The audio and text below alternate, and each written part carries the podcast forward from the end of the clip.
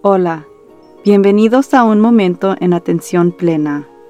Como siempre, estamos muy agradecidos que nos hayan acompañado. Mientras la mayoría de nosotros nos sentimos que estamos haciendo un buen trabajo nada más sobreviviendo estos días, queremos prosperar.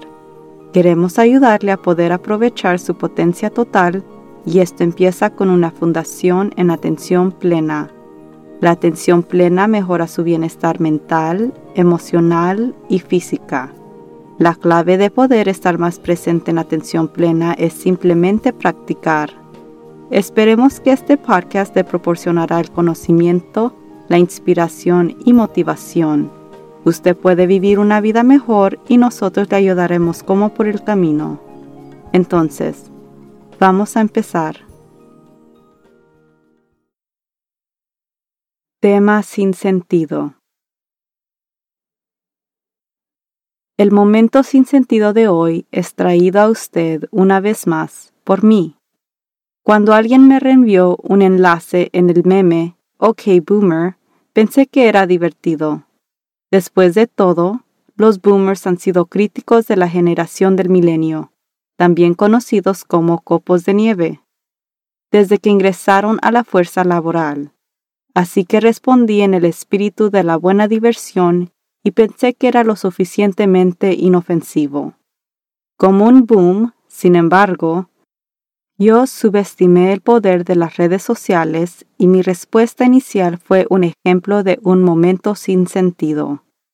Inicialmente no me di cuenta de que fue la generación Z quien creó el movimiento casi como un ataque preventivo contra personas mayores basada en observar la batalla continua entre boomers y millennials.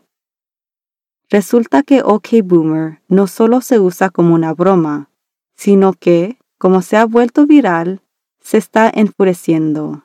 Y eso lleva el chiste al campo de los prejuicios y la discriminación. Las personas mayores de 40 años son protegidos por ley contra la discriminación por edad. Los mileniales de más edad comenzarán a cumplir 40 años en un par de años y luego estarán protegidos por las mismas leyes que hacen ilegal discriminar en base a años.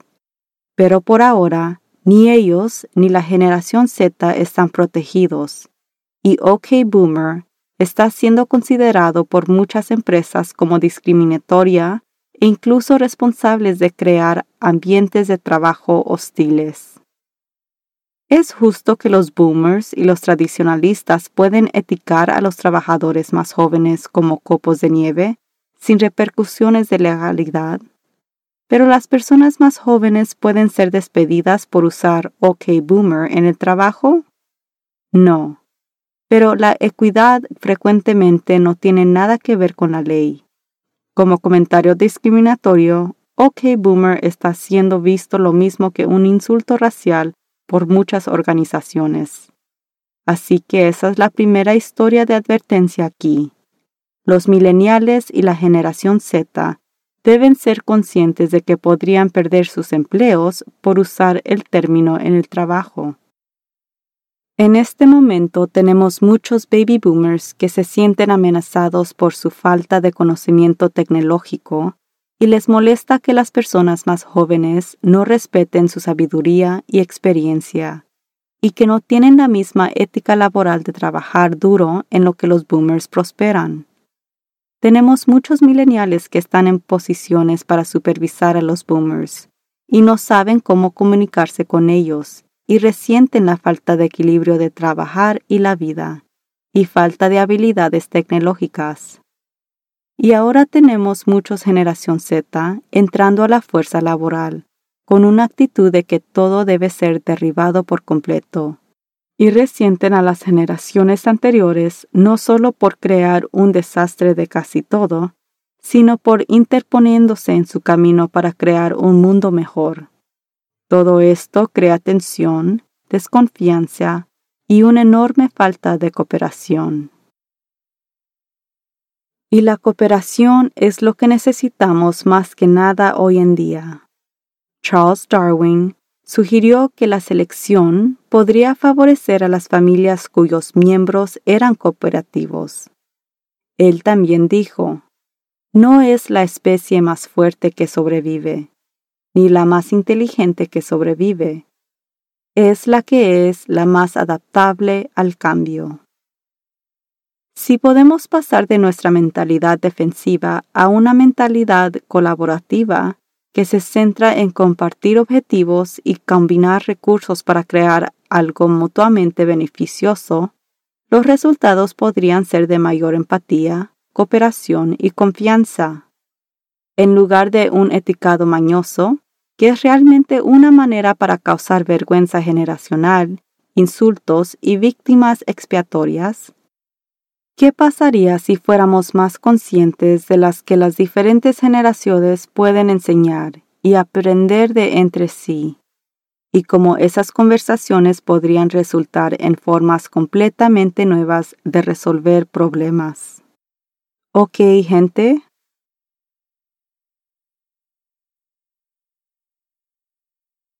Desde una perspectiva mucho más a lo largo plazo y más profunda, todos debemos ser más conscientes de los efectos perjudiciales de tratar a los que son diferentes de nosotros con falta de respeto o hostilidad, indicativo de cuánto más rápido se mueve y cambia la vida hoy en día. Nuestras experiencias y recuerdos son muy diferentes entre generaciones, que no era alcanzo antes de la Primera Guerra Mundial. Las generaciones ahora se consideran culturas distintas porque cada una tiene muchas más diferentes experiencias de eventos sociológicos, económicos y mundiales, que dan como resultado un colectivo de nuestros recuerdos que son distintos al uno del otro. Los boomers definitivamente han tenido un momento difícil comprendiendo la generación del milenio y viceversa.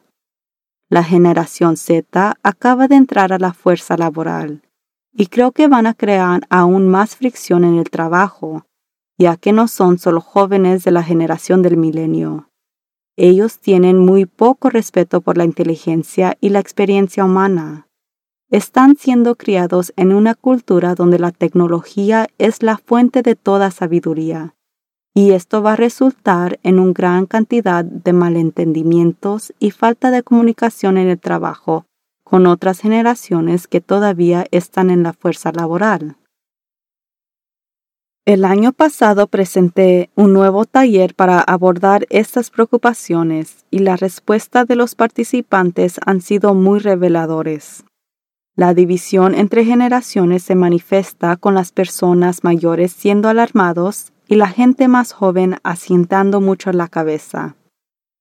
Los participantes mayores no están contentos conmigo cuando les digo que a pesar de sus creencias y valores, si quieren retener su trabajo en sus organizaciones, tendrán que adaptarse a la forma en que las personas más jóvenes trabajan.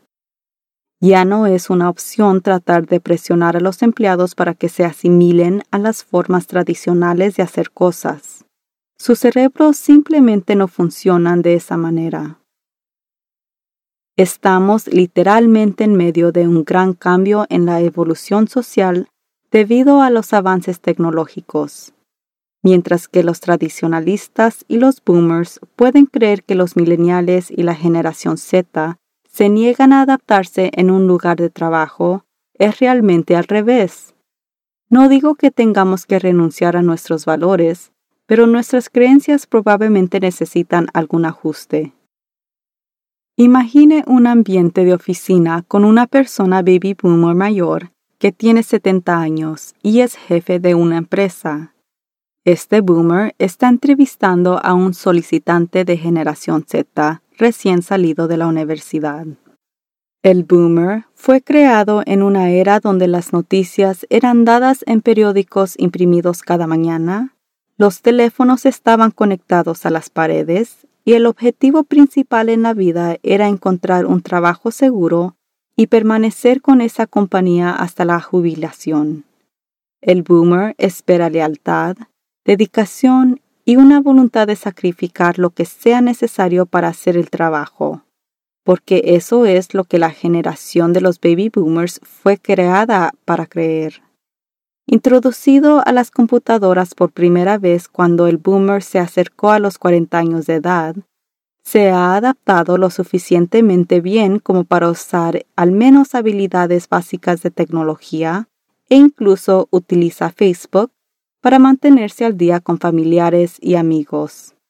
La principal herramienta de comunicación del boomer es hablar en persona con la palabra escrita cerca a segundo lugar. A cambio, el solicitante de generación Z comenzó a tener tiempo de pantalla a la edad de dos años.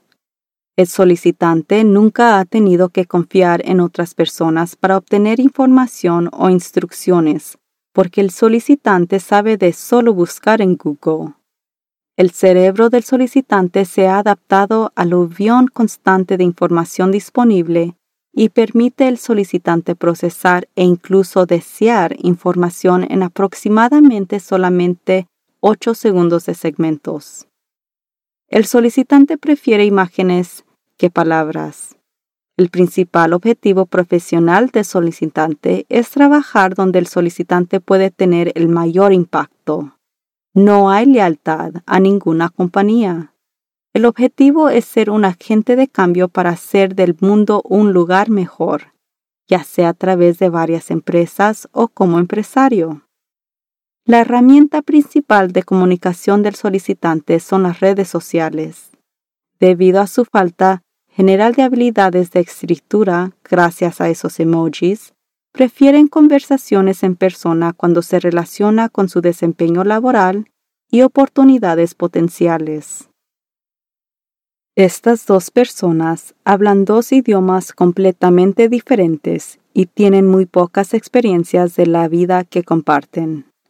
Ahora, por supuesto, todo este tema se generaliza a los efectos de este episodio, y hay muchas personas que no se encajan perfectamente en una categoría generacional. Pero teniendo arriba cinco generaciones diferentes en el lugar de trabajo, simultáneamente no tiene precedentes y proporciona un significativo completamente nuevo al término conflicto generacional. Puede haber muchas razones legítimas para que una generación resienta a otra, pero resentiendo el uno al otro no nos ayudará a progresar o corregir muchas de nuestras problemas sociales. Mientras algunos ahora están declarando que los boomers son de piel delgada debido a su reacción al OK boomer, no realmente importa si es de piel delgada o discriminación injusta o inversa. Lo que importa es el hecho que todos tenemos que trabajar juntos y todos tenemos que abordar algunos desafíos realmente grandes que enfrente el mundo de hoy. Recuerde que la atención plena es una conciencia sin prejuicios. Cuando sentimos que el resentimiento se está construyendo, o escuchamos nuestra voz interior diciendo cosas despectivas con respecto a otro grupo, podemos cambiar nuestros propios patrones de pensamiento y comportamientos. He sido testigo de muchos boomers que expresan su frustración por cómo los trabajadores más jóvenes son demasiado sensibles o demandan demasiado tiempo libre o están constantemente en sus teléfonos o aparatos electrónicos. También he escuchado muchas quejas sobre una falta general de respeto. También he sido testigo de muchos trabajadores más jóvenes que ponen los ojos en blanco cuando una persona mayor está hablando. Se frustran mucho cuando son lentos usando la tecnología y se ríen cuando se les pregunta si han leído el manual de procedimientos de la empresa. Y, al contrario de los boomers, no entienden por qué deben respetar la sabiduría o la experiencia cuando la información sobre cualquier cosa está a su alcance.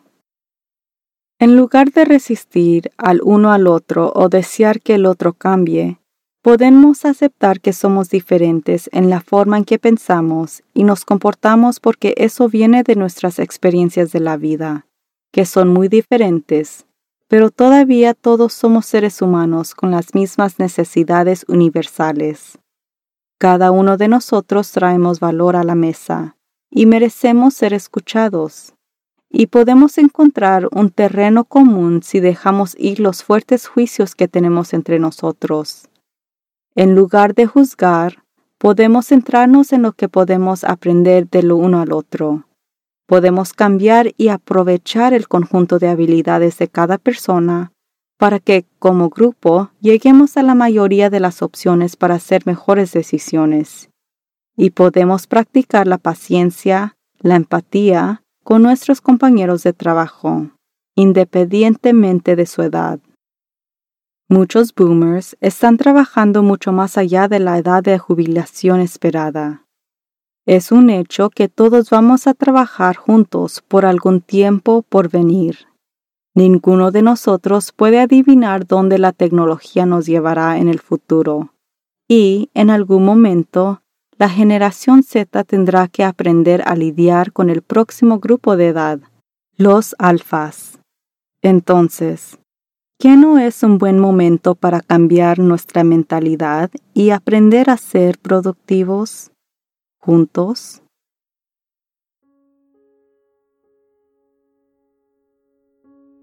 Cada vez que nos sentimos frustrados con cualquier aspecto de la humanidad, es un buen momento para practicar una meditación de bondad amorosa. Siéntese con su espalda naturalmente recta. Cierre los ojos o baje la mirada. Comience centrándose en su respiración. Simplemente respire normalmente, notando su respiración a medida que fluye hacia adentro y hacia afuera. A medida que continúe respirando, invite a surgir conscientemente sentimientos de amor y bondad hacia usted. Piense en un momento en que se sintió verdaderamente visto y aceptado por otras personas. Imagine una persona que lo amó o que lo ama y concéntrese en cómo se siente eso. Invite a esos sentimientos de bondad y el amor recibido para resurgir de la memoria y mantenerse en la conciencia y sentirlo en su cuerpo. A medida que experimente estos sentimientos, repita en silencio estas frases. Que yo pueda ser libre de daños internos y externos. Que yo pueda ser feliz que yo pueda estar sana, que yo pueda vivir con facilidad. No fuerce ni finja sentir nada, ni siquiera piense que debería sentir algo. Solo concéntrese en abrir genuinamente su corazón mientras repita las frases. Vamos a repetir las frases de nuevo.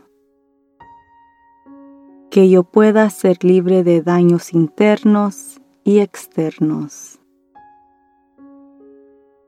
Que yo pueda ser feliz. Que yo pueda estar sana. Que yo pueda vivir con facilidad continúe experimentando la sensación de ser amado. Ahora, devuelva su atención a la persona o personas que lo aman o lo amaron y a cambio envíeles bondad amorosa. Repita estas frases. Que esté libre de daños internos y externos que estés feliz, que estés sano, que vivas con facilidad. Observe cómo se siente al enviar estas emociones amorosas y amables. Ahora, preste atención a las personas con las que trabaja y repita estas frases Que estés libre de daños internos y externos. Que seas feliz. Que estés sano. Que vivas con facilidad. Lentamente abra los ojos. Tome una respiración profunda y purificante. Suspire con alivio. Estire su cuerpo. Note hoy si se siente un poco más amable con los demás.